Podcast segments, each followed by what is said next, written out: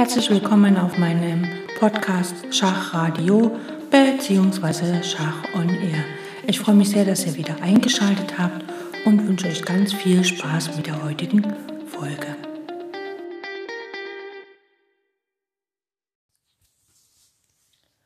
Heute gehen wir in der Geschichte sehr, sehr, sehr weit zurück, aber gar nicht so weit zurück, wie man vielleicht denken mag.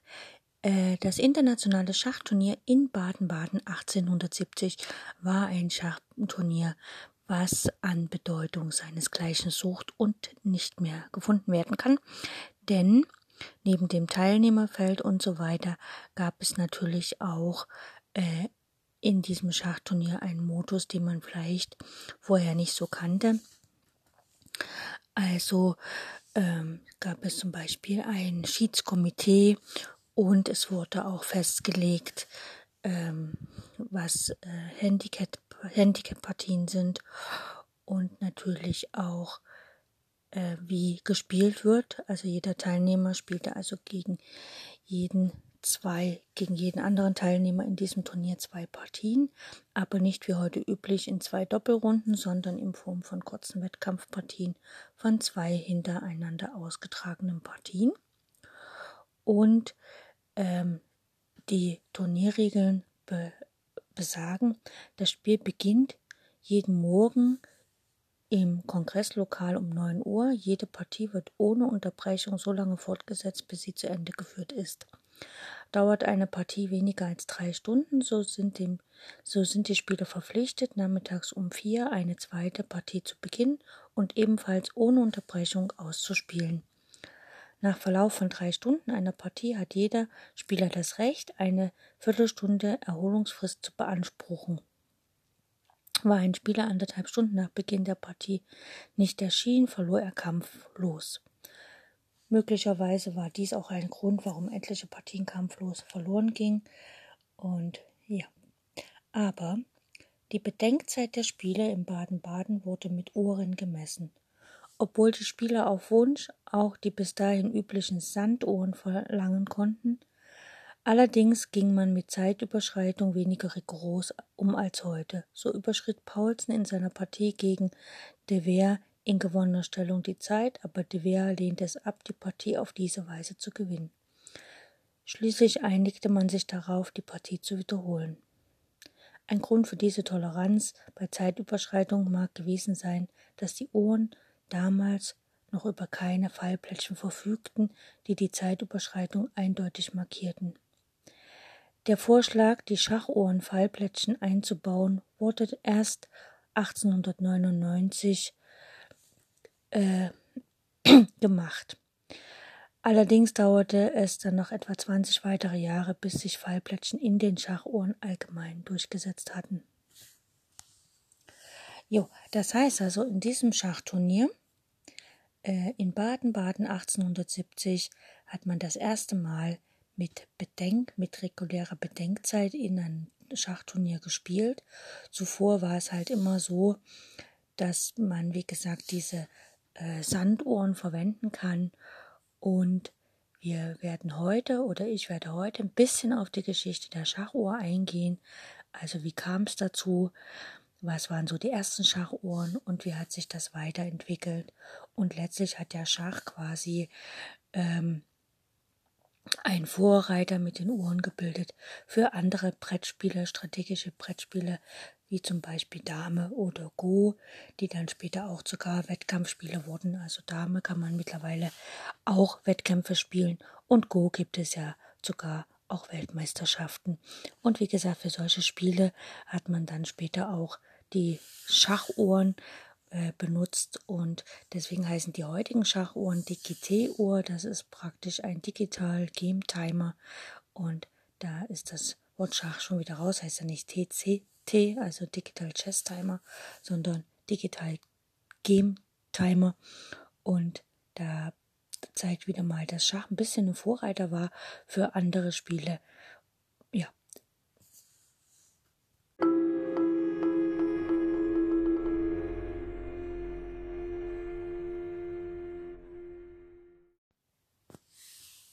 So, was ist eine Schachuhr? Eine Schachuhr ist eine Uhr mit zwei Zeitanzeigen. Also es ist eigentlich nicht nur eine Uhr, sondern es sind zwei Uhren in ein Gerät eingebaut. Und zwar ist es so, wenn man die eine Uhr anhält, startet die andere Zeit und wenn die, man die andere Uhr anhält, startet die eine Zeit. Das ist auch der Sinn und Zweck der Sache, dass man halt nach jedem Zug, den man ausgeführt hat, seine Uhr anhält und damit die andere Uhr startet.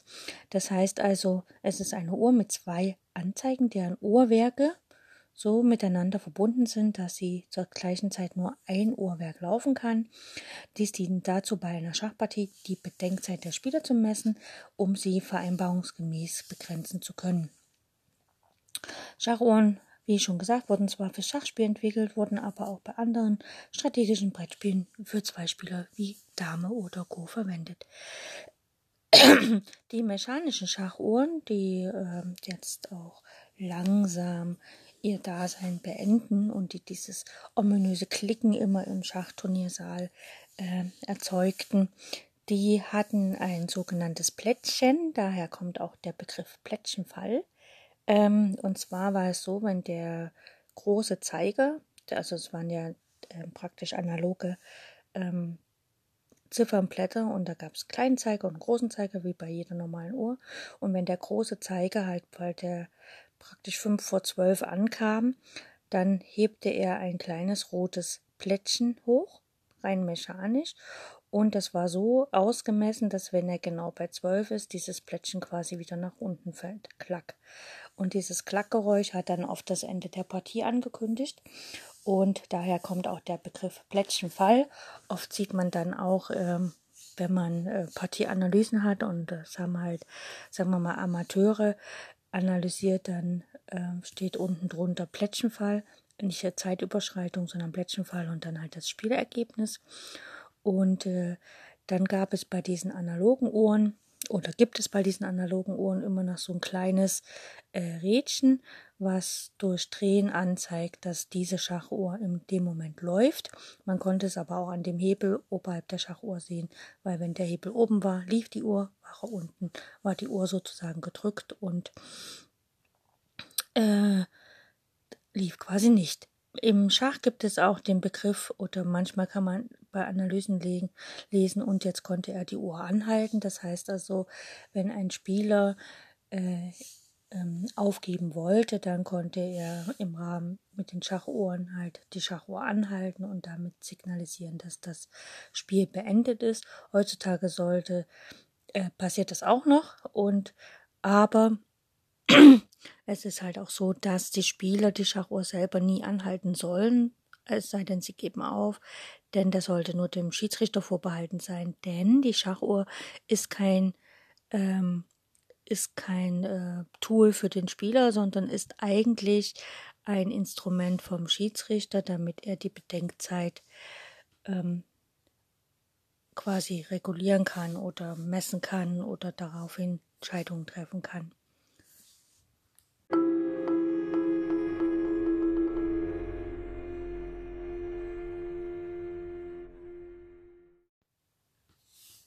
Also wie gesagt, lange Zeit wurde Schach ohne zeitliche Begrenzung gespielt. Das heißt, die Spieler durften, also auch im Turnierschach, durften die Spieler sich für jeden Zug so viel Zeit nehmen, wie sie wollten. Schachpartien konnten demzufolge viele Stunden dauern und mussten gelegentlich sogar unterbrochen werden und am nächsten Tag fortgesetzt werden, weil die Spieler einfach zu erschöpft waren, um weiterzuspielen.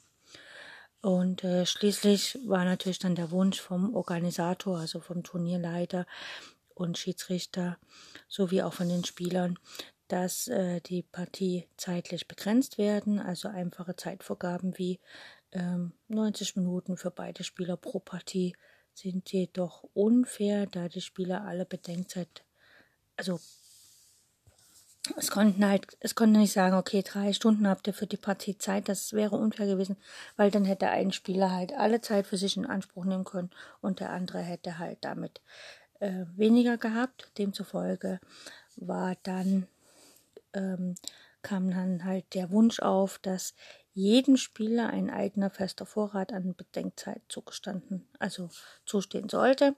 Und wer seine eigene Zeit aufgebraucht hat, ohne die Partie regulär beenden zu können, der hat halt verloren. diese Bedenkzeitvorgaben äh, konnten und können heute auch noch sehr unterschiedlich ausfallen. Also wir haben im klassischen Turnierschach, also der Klassiker ist halt, dass man ähm, zum Beispiel 90 Minuten für 40 Züge hat oder halt äh, zwei Stunden für 40 Züge, je nachdem, was es für eine Turnierform ist. Beim sogenannten Schnellschach äh, liegt die Bedenkzeit üblicherweise zwischen 30 und 10 Minuten. Beim Blitzschach liegt die Bedenkzeit ungefähr bei 5 Minuten pro Partie, also pro Spieler pro Partie. Und dann gibt es das sogenannte Bullet-Schach. Da liegt die Bedenkzeit sogar äh, bei einer Minute bis maximal drei Minuten, wobei drei Minuten mittlerweile mit Zeitinkrement auch äh, Blitzschach ist. Um die Bedankzeitregelung durchzusetzen, genügte quasi eine normale, einfache Uhr nicht und es half auch nicht jedem eine hinzustellen und dann immer wieder äh, die auszumachen. Aber das war quasi die Idee für eine Schachuhr, äh, denn es wurde ja äh, praktisch brauchte man Uhren, wo man für beide Spieler die Bedenkzeit unabhängig voneinander messen konnte. Und dies war quasi dann der Auslöser für eine Reihe von Erfindungen, die ihren vorläufigen Höhepunkt in der modernen digitalen Schachuhr haben.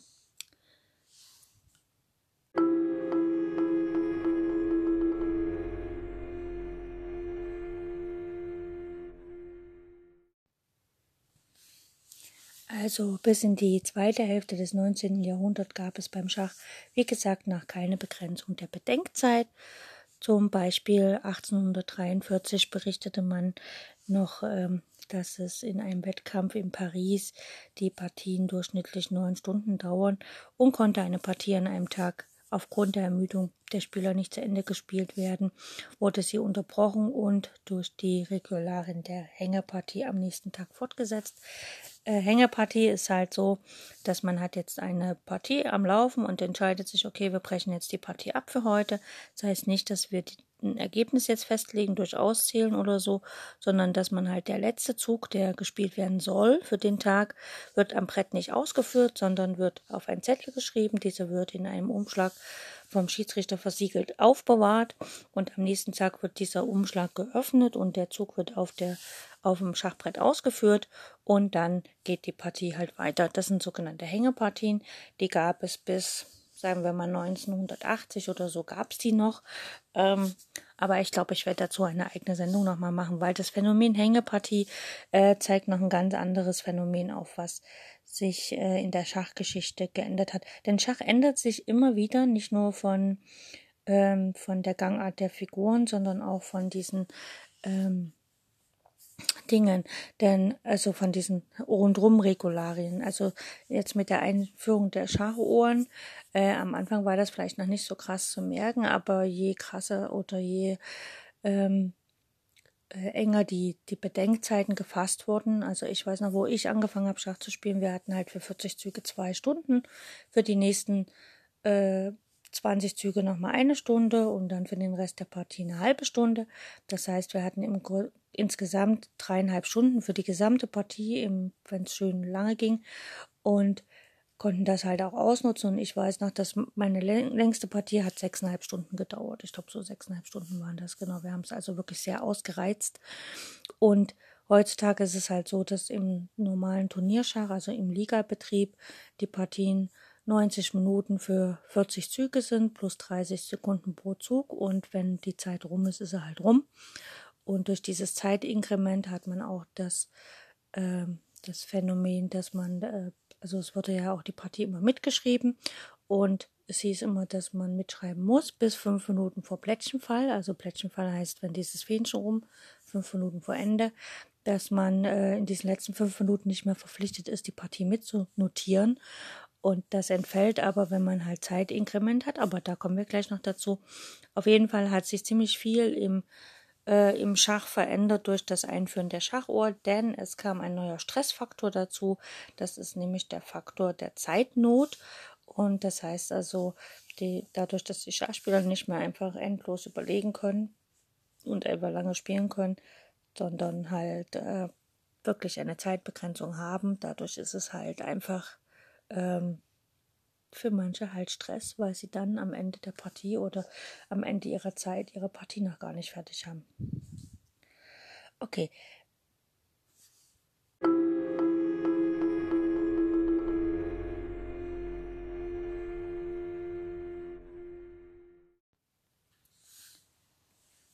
Die erste schriftliche Überlieferung über die Verwendung einer Vorrichtung zur Begrenzung der Bedenkzeit, also einer sogenannten schachähnlichen Uhr, findet sich 1861 äh, im Berichten über einen Wettkampf zwischen Adolf Andersen und Ignaz von Kollisch.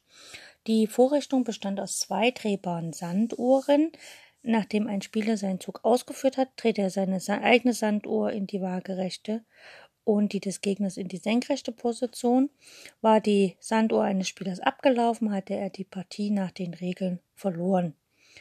Ähm, also nach, also ja, hatte er die nach den Regeln der Bedenkzeit verloren. Wegen der unpraktischen Handhabung wurde diese Vorrichtung nur bei sehr bedeutenden Turnieren eingesetzt, zu denen konnte mit den auf eine unveränderliche Zeitspanne genormten Uhren nur ein einziger Spielmodus gespielt werden. Ne? Also dadurch äh, eine Sanduhr misst halt nur eine Form von Zeit. Zur damaligen Zeit wurde eine Überschreitung der Bedenkzeit weniger streng gehandhabt als heute, vermutlich weil die Methode der Zeitmessung recht ungenau war. Äh, zum Beispiel in dem internationalen Schachturnier von Baden-Baden, was ich vorhin schon erwähnte, 1870, wie gesagt, hatte der Cecil de Vere abgelehnt, äh, in Verluststellung nach Zeit zu gewinnen und die Partie wurde, wie gesagt, schon dann nochmal wiederholt. Dann im Jahre 1866 wurden bei der inoffiziellen Schachweltmeisterschaft in London, also der Wettkampf Andersen gegen Steinitz, erstmals vom Schiedsrichter bediente Stoppuhren eingesetzt, um die Bedenkzeit zu messen. Die Stoppuhren erhöhten natürlich die Messgenauigkeit und die Bedienung durch den Schiedsrichter verhinderte irgendwelche Manipulationen seitens der Spieler. Der Verlust einer Partie durch Vergessen des Ohrendrückens, was heute passieren kann, war auf diese Weise nicht möglich. Die Spieler konnten zu diesem Zeitpunkt auf Wunsch auch noch die bisherigen Sanduhren verwenden. Die erste rein mechanische Schachuhr wurde von dem englischen Uhrmacher Thomas Wright Wilson äh, erfunden. Wilson, der zu der Zeit Sekretär des Schachvereins Manchester war, baute sie nach einem Gespräch mit Schachgroßmeister Joseph Henry Blackburn. Sie bestand aus zwei Pendeluhren, die mit einem beweglichen Balken wechselseitig angehalten werden konnten. Diese Form der Uhr wurde erstmals 1883 beim internationalen Turnier in London verwendet. 1899 schlug Meyer, damaliger Sekretär des Niederländischen Schachvereinigung, vor, das Ziffernblatt der Uhr mit einem sogenannten Fallplättchen auszustatten. Also das mit dem Plättchen hatte ich ja schon erklärt, um exakt bestimmen zu können, wann ein Spieler seine Bedenkzeit überschritt. Erstmals in Deutschland eingesetzt wurde solche Schachuhr mit Fallplättchen im August 1908 beim Deutschen Schachbundkongress in Düsseldorf. Erst um also erst elf Jahre später, 19, 1919 wurden diese Uhren zur Regel. Schrittweise wurden die Pendeluhren durch feinmechanische Federuhrwerke und der Balken der beiden Uhren miteinander verbindet durch eine Schaukelhebel ersetzt. Diese Entwicklung gipfelte in den heute gebräuchlichen analogen Schachuhren, die präzise und zuverlässig arbeiten. Da gibt es zwei Formen von diesen Schachuhren.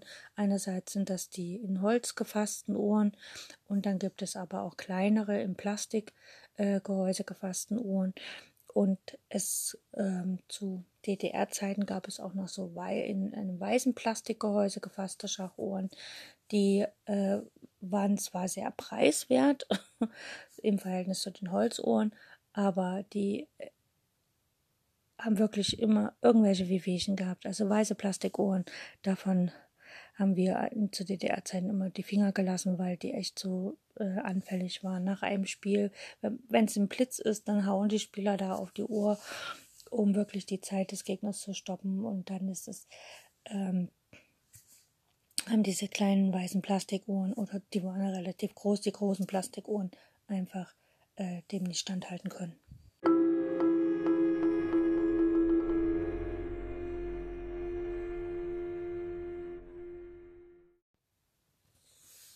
So, wie ging man denn nun mit so einer Schachuhr um? Also man hat jetzt hier so einen kleinen Holzkasten, da sind zwei Uhrwerke drin, oben sind die mit dem Pendel verbunden, sodass man quasi durch das Drücken der Uhr seine eigene anhalten kann. Die vom Gegner läuft los.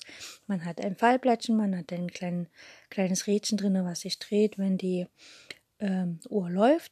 Und man hat hinten an der Rückseite von der Schachuhr, also nicht da, wo das Ziffernblatt war, sondern dahinter, hatte man ein Rädchen, mit dem man die Uhr stellen konnte und natürlich auch ein Rädchen, womit man die Uhr aufziehen konnte, damit sie dann auch läuft.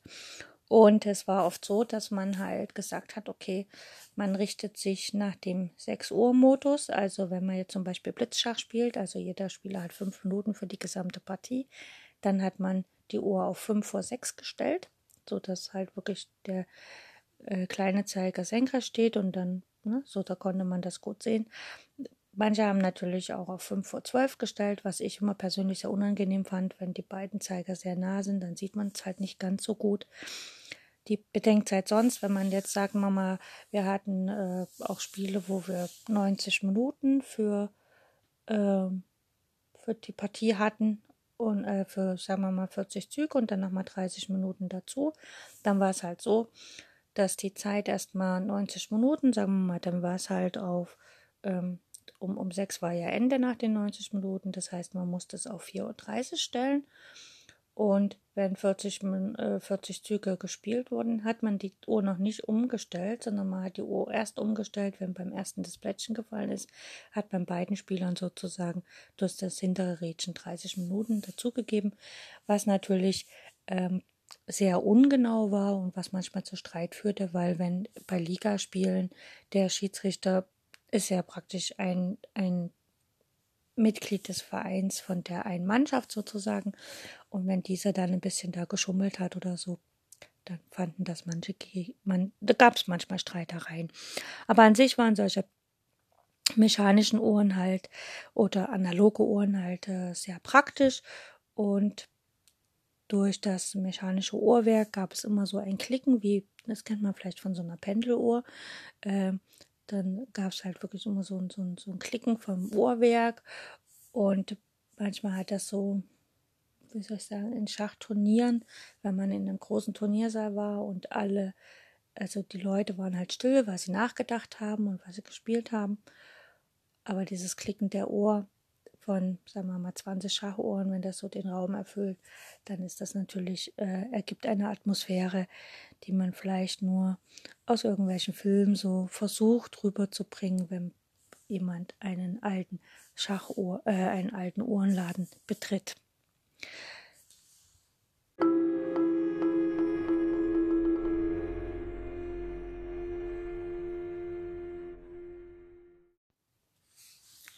In den 80er Jahren des 19. Jahrhunderts, also 1980 rum, entwickelten private Erfinder erste Prototypen digitaler Schachuhren, die auf elektronischen Schaltungen basierten und von Batterien mit Energie versorgt wurden. Ist klar, eine digitale Schachuhr braucht eine Batterie. Es sei denn, man hat sie im Handy als App, dann braucht aber das Handy auch Strom. 1985 baute Ben Bulsink damals Student der Universität Enschede in den Niederlanden, die erste elektronische Schachuhr, die von vielen Schachspielern und Schachverbänden für gut befunden wurde. Das äh, Magazin des niederländischen Schachverbandes urteilte die perfekte Schachuhr. Allerdings war sie durch die Einzelherstellung von Hand zu teuer für einen großflächigen Einsatz. Im Jahre 1988 baute der frühere Schachweltmeister Robert James Bobby Fischer eine elektronische Schachuhr, die den von ihm erfundenen und nach ihm benannten Fischer-Spielmodus umsetzte. Das heißt, beide Spiele beginnen mit einer festen Bedenkzeit, sagen wir mal 90 Minuten für 40 Züge, und für jeden ausgeführten Zug bekommen sie eine bestimmte Anzahl von Sekunden an Bedenkzeit dazu. Also man hat 90 Minuten für 40 Züge plus 30 Sekunden pro Zug. Wenn der Zug ausgeführt wird, werden 30 Sekunden wieder drauf gerechnet.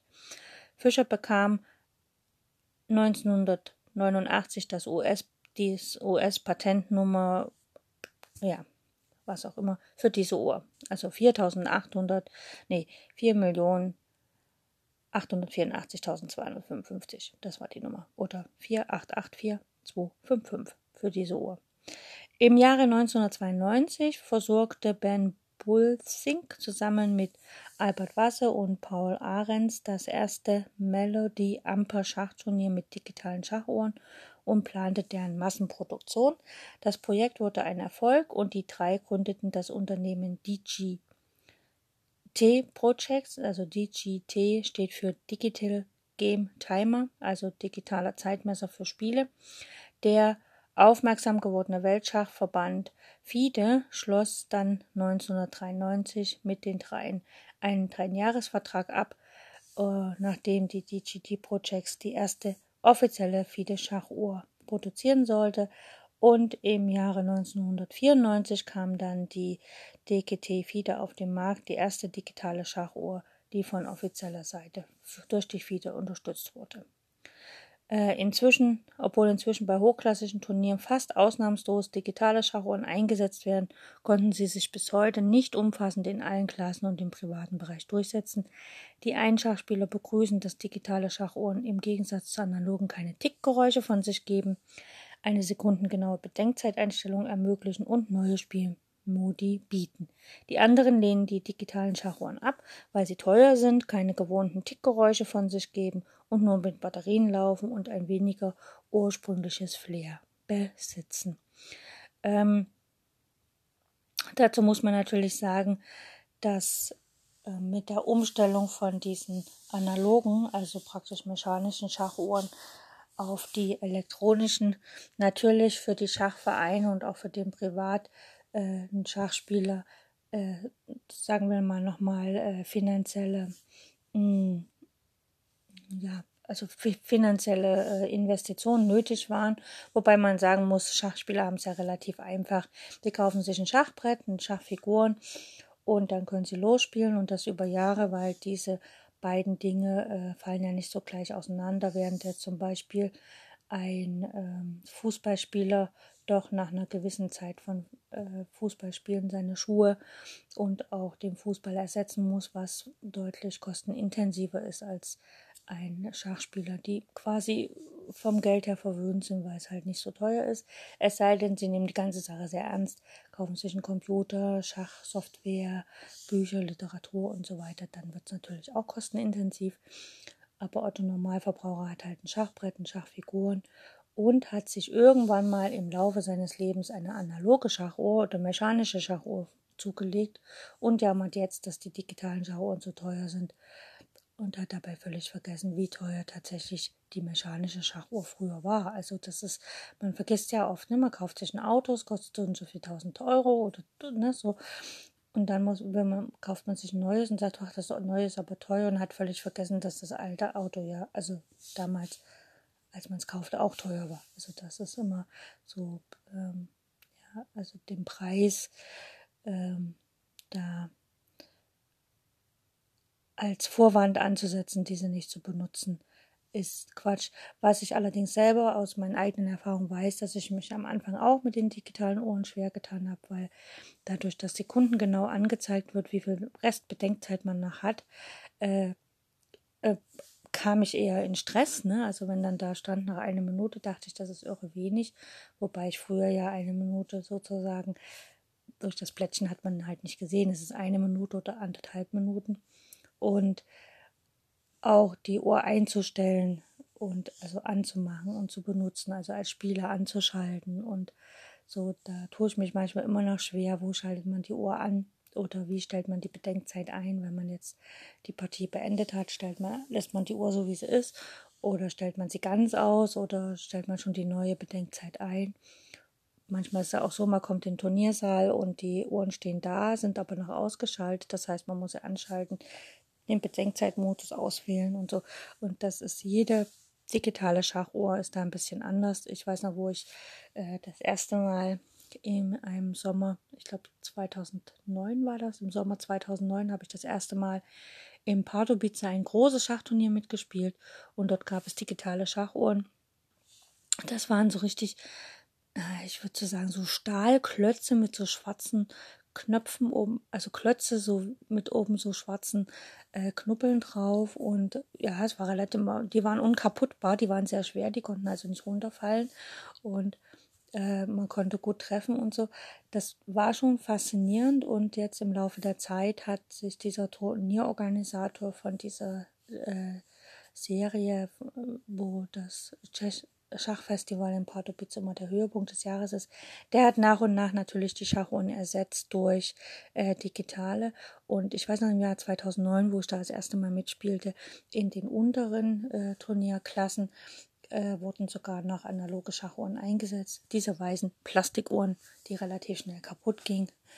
Und in den höheren Klassen waren halt schon diese digitalen Ohren, aber das waren halt so wirklich wie aus der Fabrik gemacht, keine Ahnung, wie man das beschreiben soll. Und später wurde das halt immer durch diese kleinen DGT-Ohren, also es gibt ja große DGT-Ohren und kleine äh, maronrote DGT-Ohren ersetzt, die sehr angenehm zu bedienen sind. Und äh, ich fand es früher auch sehr ähm, bei den analogen Schachuhren, wenn man von Weitem geguckt hat, hat man gut gesehen, wo ist mein Hebelchen oben, ah, okay, ich bin dran und ist mein Hebelchen unten, ah, ich bin nicht dran. Und äh, bei den DGT-Uhren ist das ja eine Wippe und die Wippe ist natürlich, äh, man sieht das vom Weiden nicht ganz so gut, ist meine Wippe oben oder unten. Also man muss da schon ein sehr scharfes Auge haben, falls man durch den Turniersaal läuft und sich während der Partie bewegt. Ähm, dass man dann mit einem Blick erfassen kann, okay, ich bin am Zug oder ich bin nicht am Zug, weil das ist eigentlich das Gute an Schachuhren. Man sieht halt, dass man dran ist oder nicht. Es gibt auch digitale Schachuhren, die haben an der Seite so ein kleines rotes Lämpchen, das leuchtet dann, wenn man am Zug ist. Ja, ich finde das Verschwendung, weil wenn der Hebel gut sichtbar ist, dann kann man das mit dem Hebel machen. Also es gibt ja noch so eine ähm, Firma hier aus Dresden, die auch Schachuhren herstellt und die hier im Dresdner Raum äh, verbreitet werden quasi. Und auch in Deutschland, das sind solche grauen, großen äh, Gehäuse, wo alte Schachuhr drin ist. Ich finde die nicht ganz so praktisch, weil das Gehäuse ist zwar groß, aber die Schachuhr ist sehr leicht. Wenn man das im Kinderbereich einsetzt, ähm, fliegt die Schachuhr sehr leicht vom Tisch, weil sie ist einfach zu leicht. Also da ist keine Masse drin. Das heißt also, wenn ein Kind dran stößt oder mal der Tisch geruckelt wird, fällt die Uhr leicht um oder gar runter. Dann äh, es frisst sie auch sehr viel Batterie, also das, das ist schon extrem. Also vier Batterien in eine Schachuhr reinzutun, das ist schon viel. Und also da hätte sich der Erfinder so ein bisschen, ja, dann gab es halt auch Jahre, wo es übelst viele Lieferschwierigkeiten gab und so weiter. Aber die gleiche Firma hat eine neue Schachuhr, eine kleine Schachuhr für den, speziell für den Schulschachbereich hergestellt. Die ist so klein, golden und ähnelt sehr den maronroten äh, Fide Schachuhren sozusagen. Also sehr angenehm, die Erfindungen gehen immer weiter und die Schachuhren werden immer besser. Also Judith Polka hat zum Beispiel äh, Schachuhren entwickelt, die äh, kindgerecht sehr farbenfroh sind, was ich halt sehr angenehm finde. Es ist halt immer wichtig, dass man gut auf dem Display sehen kann, wie viel Zeit ist noch, also was ist die Restbedenkzeit. Und ähm, wenn man das gut sehen kann und wenn man auch gut vom Weiten sehen kann, wer ist am Zug, dann ist das eigentlich perfekt und ausreichend für eine Schachuhr.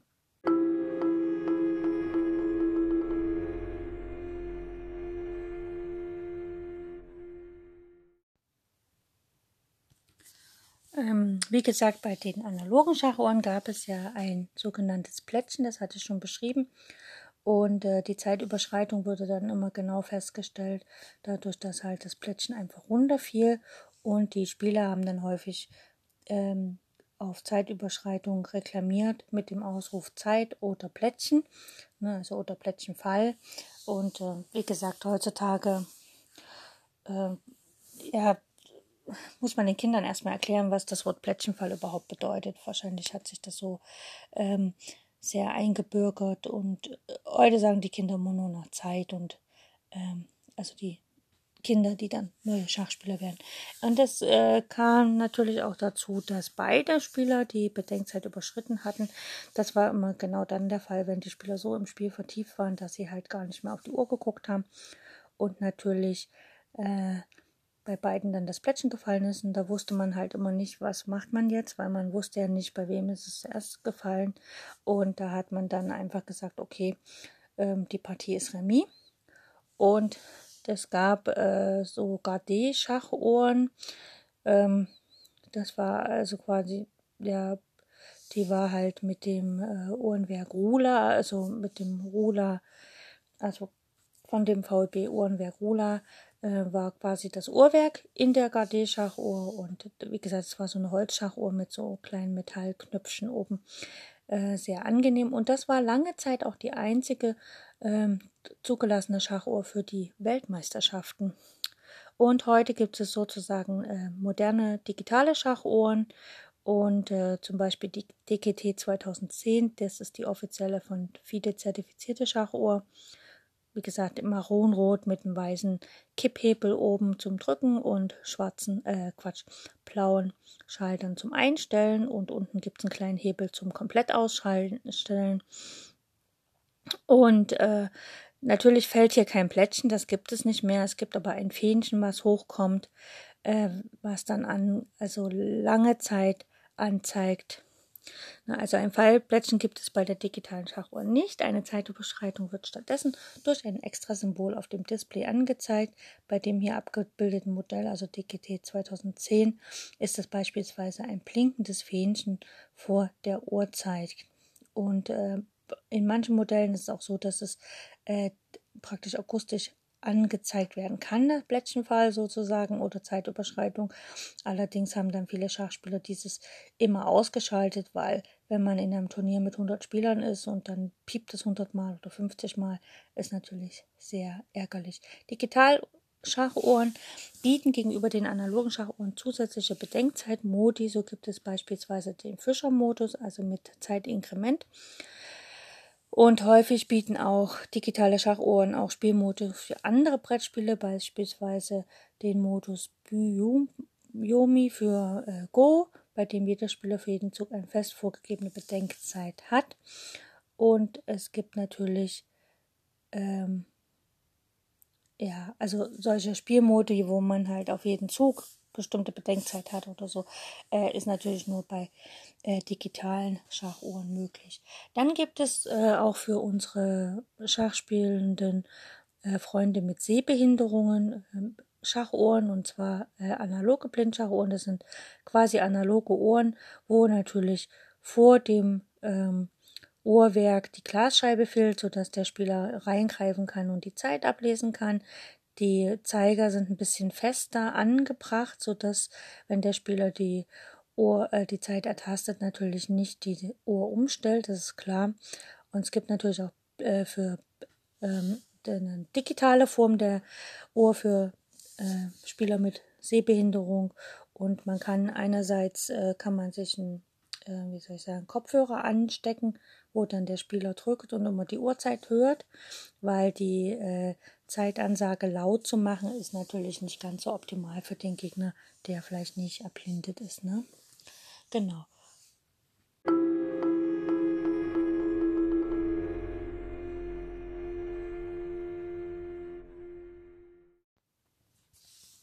So, und jetzt ähm, Bevor ich erzähle, wie man Schachuhren verwendet, noch ganz kurz im Zeitalter von Smartphones ist es natürlich im privaten Bereich auch möglich, äh, ein Handy für, also mit einer Schachuhr-App äh, zu nutzen. Das heißt, es ist eine App, äh, die das Handy in zwei Teile teilt und je nachdem, wo ich drauf drücke, auf welche Seite, äh, läuft dann die, also es sind quasi wie zwei Uhren dahinter geschaltet und ich muss halt über Touchscreen dann halt die Uhr anhalten ja, ist sehr witzig, aber ich habe es noch selten benutzt, aber ja, das ist so für den privaten Gebrauch, weil im Schachturnier soll man ja selbst kein Handy mitnehmen, gleich gar kein angeschaltetes. Also das ist absolut No-Go wegen ähm, praktisch Digital-Doping, wenn man es so ausdrückt. Okay, schauen wir uns mal an oder hören wir uns mal an, wie eine Schachuhr beim Schach verwendet wird.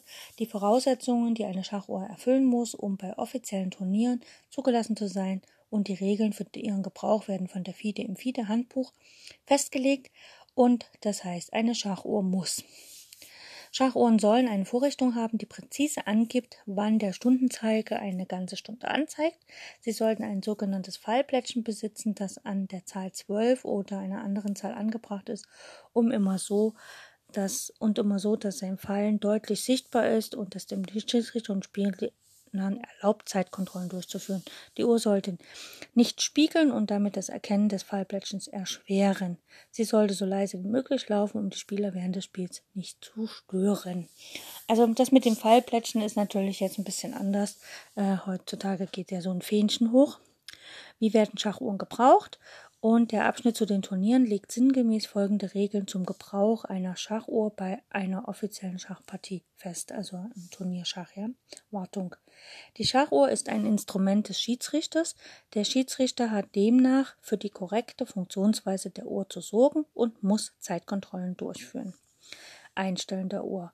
Achso, zu den Zeitkontrollen, das merkt man immer, wenn so ähm, die Spieler so gängigerweise ihre ersten 40 Züge abgeschlossen haben, das ist ja meistens so nach anderthalb, zwei Stunden, da sieht man halt dann vermehrt die Schiedsrichter und dessen Assistenten durch den Turniersaal laufen, weil die halt dann immer wieder gucken, äh, wo sind die Schachuhren und sie gucken halt auch schon vorher, wer spielt schnell, wer spielt langsam, einfach um dann im Zuge der heißen Zeitkontrollen wirklich vor Ort zu sein, damit es da keine Schwierigkeiten gibt das Einstellen der Uhrzeit.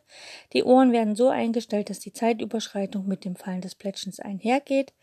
Also ja, heutzutage wird es ja ein bisschen anders gemacht bei den digitalen. Die Zeitüberschreitung soll bei angezeigten Uhrenzeit 6 Uhr stattfinden, das hatte ich vorhin schon erwähnt.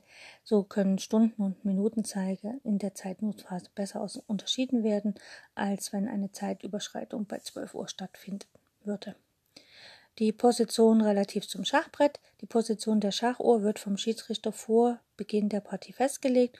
Üblicherweise werden die Uhren so postiert, dass der Schiedsrichter sie gut einsehen kann. Der Schiedsrichter darf die Wahl der Position auch den Spieler überlassen. In der Regel haben Rechtshänder einen geringen Vorteil, wenn die Schachuhr rechts von ihnen steht und Linkshänder, wenn sie links von ihnen steht. Die Möglichkeit, die Uhrenposition festlegen zu dürfen, kann also insbesondere bei Blitzpartien von Vorteil sein. Bei weniger bedeutsamen Partien wird die Uhrenwahl, also die Uhrenstandwahl, für gewöhnlich dem Spieler der schwarzen Steine überlassen, da der weiße Spieler im Gegenzug den Anzugsvorteil hat. Verspäteter Beginn. Zum festgelegten Startzeitpunkt der Partie wird die Uhr des weißen Spielers nicht angesetzt. Ist ein Spieler abwesend und bis eine Stunde nach dem Startpunkt noch nicht eingetroffen, so hat er die Partie verloren. Das ist heute anders. Äh, heutzutage ist es so, also das steht hier auch, äh, trifft ein Spieler verspätet ein und lief in der Zwischenzeit seine Uhr, so muss er mit der angezeigten verminderten Bedenkzeit weiterspielen. Ab dem 1. Juli 2009 gelten laut FIDE für den verspäteten Beginn neue Regeln. Danach hat ein Spieler, der erst nach Beginn der Partie am Brett eintrifft, diese Partie sofort verloren, wenn in der Ausschreibung des Turniers nichts anderes vereinbart worden ist. Also, äh, bei uns ist es halt so, dass ähm, eine Null, Null, Null Toleranz ist. Ähm, ja, also wenn ein Spieler nicht zum Rundenbeginn am Brett sitzt, hat er theoretisch verloren.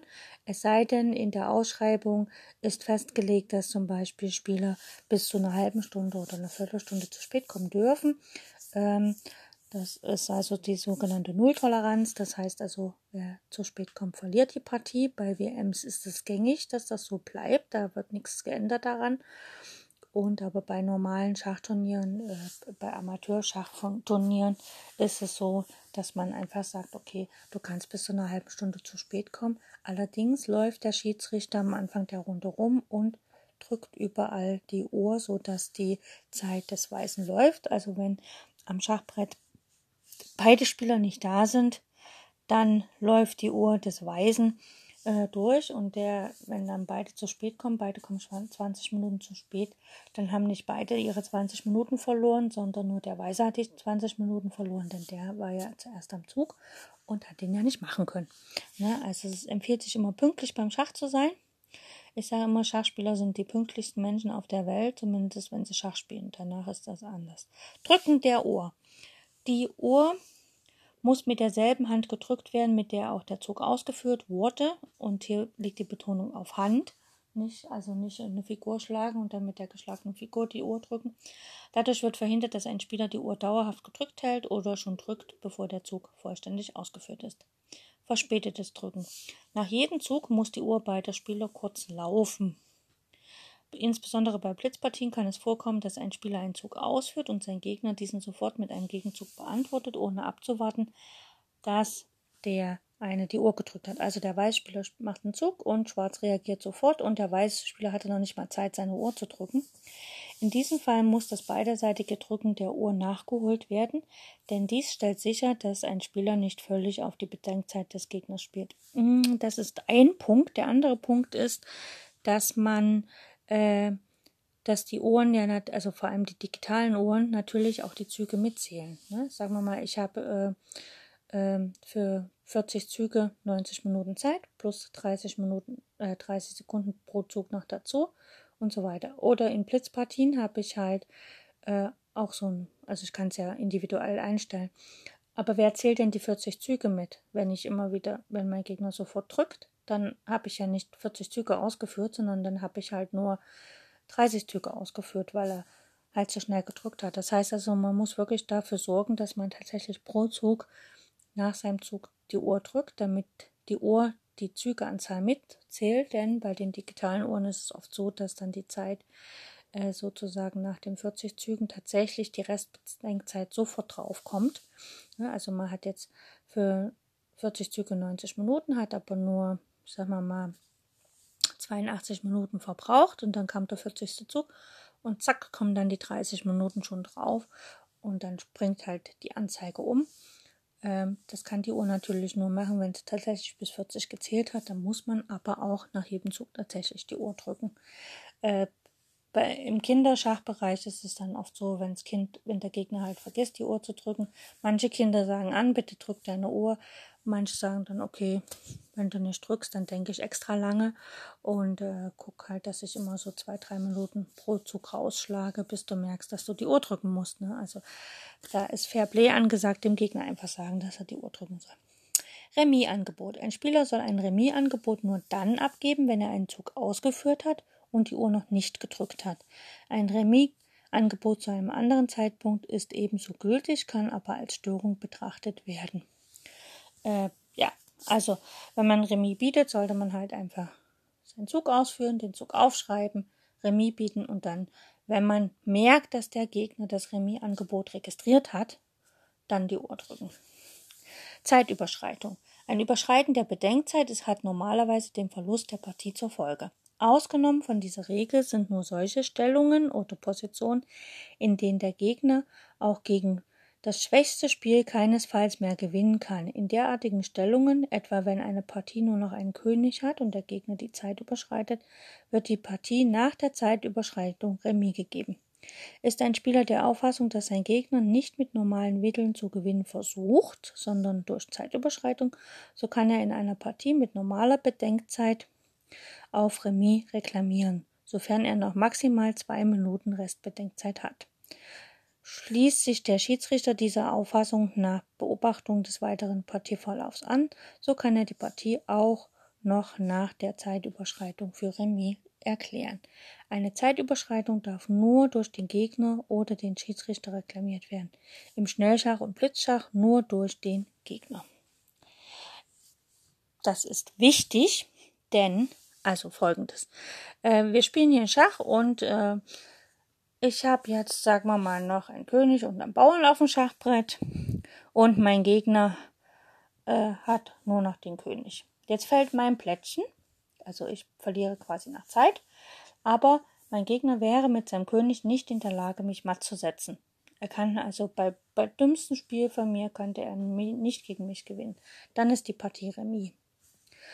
Ähm, die Partie ist auch gewonnen, wenn ich, äh, ich habe eine Stellung, ich kann matt setzen und ich habe die zum matt setzende Figur in der Hand und mein Plättchen fällt. Dann habe ich ja nach Zeit verloren. Aber ich habe gewonnen, weil ich kann in dem Zug, den ich gerade ausführe, den ich leider jetzt nicht beenden konnte, weil das Plättchen fällt, kann ich nach matt setzen. Wenn ich das matt nach ausführe, dann habe ich tatsächlich gewonnen, auch wenn die Zeit schon überschritten ist. Und das andere, was hier angesprochen wird, ist natürlich, wenn man sieht, dass der Gegner keine Ahnung hat, wie er hier matt setzen kann oder gewinnen kann, sondern mich nur über die Zeit tragen will, dann hält man die Ohren und den Schiedsrichter sagt hier, der hat, äh, will nur über die Zeit gewinnen und dann wird die Partie auch ähm, Remis gewertet. Beiderseitige Zeitüberschreitungen sind in einer Turnierschachpartie beide Plättchen gefallen oder an der digitalen Uhr beide Zeiten abgelaufen und es ist nicht mehr feststellbar, wer zuerst die Bedenkzeit überschritten hat, dann ähm, ähm, entscheidet vielleicht die zweite, äh, also praktisch noch die, also ja, wenn es wirklich ganz zu Ende ist, dann kann er der Schiedsrichter äh, praktisch Remis äh, entscheiden. Haben aber beide noch eine zweite Zeitphase, also nach 40 Zügen 90 Minuten und keiner weiß, wer diese 90 Minuten nun zuerst hat. Und es kommt aber noch eine halbe Stunde, wird die Partie einfach fortgesetzt. Und ähm, wie gesagt, und ist es nur beim Ende dann ist es Remis. Im Schnell- und Blindschach endet natürlich die Partie auf jeden Fall Remis, wenn beide die ähm, Zeit überschritten haben. Und dann gibt es natürlich noch Zeitstrafen. Das heißt, Schiedsrichter dürfen bei Verstößen der Spieler gegen die normalen Spielregeln Zeitstrafen erteilen. Eine Zeitstrafe kann sowohl bedeuten, dass die Uhr des bestraften Spielers äh, Zeit abgezogen bekommt oder dass der dass die Uhr desjenigen, der den Fehler bemängelt, Zeit dazu bekommt, je nachdem, was da ist. Ich habe es in meiner Turnierlaufbahn bisher einmal erlebt, dass jemand äh, quasi eine Zeitstrafe bekommen hat. Dann war die Partie sofort beendet, weil es wurden irgendwie zwei Minuten abgezogen und die Spielerin hatte nur noch eine Minute, dann war Ende im Gelände. Im Blindenschach ist es so, also wenn man gegen einen Sehbehinderten spielt, dann gibt es spezielle Uhren, und der Blinde hat auch die Möglichkeit eines Assistenten einzusetzen, der unter anderem nach ausgeführtem Zug die Uhr des Gegners in Gang setzen darf. Ähm, zum Blindenschach und Assistenz. Äh, früher war es so, dass teilweise die ähm, Spieler mit Behinderung, wenn sie einen Assistenten hatten, äh, quasi schon von vornherein weniger Bedenkzeit hatten, um ihre Partie zu spielen. Das wurde dann glücklicherweise auf äh, unter Initiative und viel Einsatz von Großmeister Thomas Luther äh, in der FIDE geändert, denn eigentlich ist es ja so, wenn ich einen Assistenten benutze, dann brauche ich eigentlich mehr Zeit, weil ich muss ja immer noch mit dem Assistenten kommunizieren und deswegen, genau, äh, wurde das, diese Regel dann geändert, dass nicht die Leute weniger äh, Bedenkzeit haben. Jo,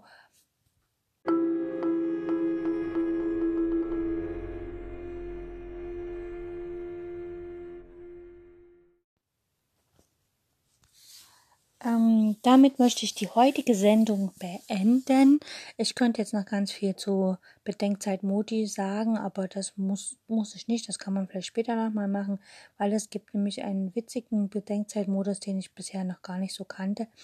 Das ist nämlich der Sandohr-Modus, wo, ähm, wenn ich jetzt äh, ein paar Minuten verbraucht habe, die Minuten, die ich verbraucht habe, bekommt mein Gegner als Bedenkzeit dazu. Das ist ganz witzig kannte ich so noch gar nicht, aber bei den Recherchen zum Thema Schachuhr oder überhaupt wie die Schachuhr so ins Turnieralltag gefunden hat, drauf, äh, stieß ich darauf, was natürlich ähm, ganz ähm, ja, was äh, ganz interessant ist. Okay, ich hoffe, es hat euch ein bisschen Spaß gemacht und ein bisschen mehr Einblick in das Leben eines äh, Schachturnier Turnierschachspielers gegeben und äh, ihr wisst jetzt so ein bisschen, was euch dann auf euch dazu kommt, wenn ihr vielleicht Schachturniere spielen wollt. Denn es gibt eine Schachuhr. Wer die Netflix-Serie Das Damen-Gambit geschaut hat, hat das ja auch öfters gesehen, dass die Spieler am Brett eine Schachuhr stehen hatten und natürlich ein Zettelchen, wo sie mitschreiben. Äh, Im äh, wunderbaren Film Die Schachspielerin spielt dann die Hauptdarstellerin gegen ihren ähm, äh, gegen den Herrn, wo sie Schach lernt, auch mit Schachuhr von Anfang an. Und auch sie vergisst am Anfang immer die Uhr zu drücken.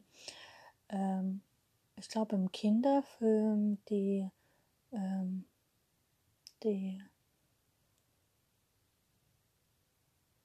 weiß ich nicht, weiß ich nicht. Also ähm, auf jeden Fall bei im Film Searching for Bobby Fischer spielen die Jungs im, im Central Park auch ähm, äh, mit Schachuhr im, im, Kinderfilm Lang lebe die Königin.